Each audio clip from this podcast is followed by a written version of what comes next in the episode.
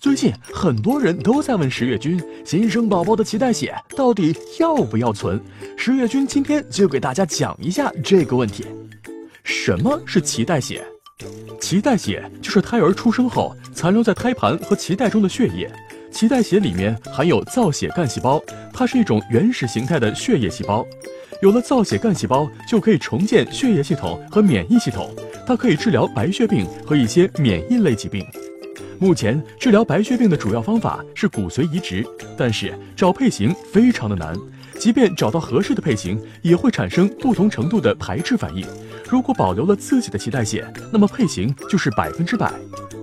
由于脐带血造血干细胞是零岁时的细胞，因而活跃性好、纯净度高、免疫反应小、移植效果好。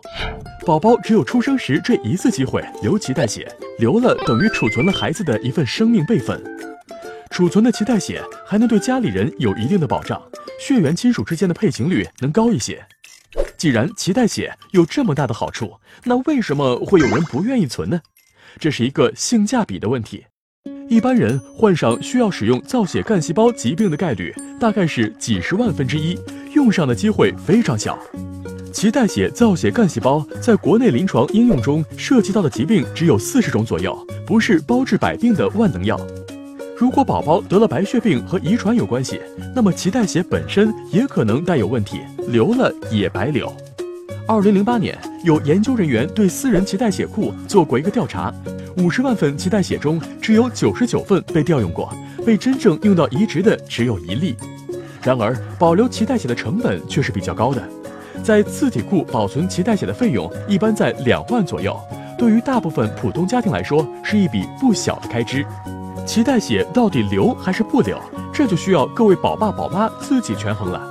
除了自体库，还有一个选择是将宝宝的脐带血捐献给公共库。公共库是面向全社会开放配型查询的，配型成功后，脐带血将会出库使用。把宝宝的脐带血捐给公共库，一般是不会产生费用的，但日后治病使用时也会收取配型、移植等费用。那么问题又来了。脐带血应不应该捐呢？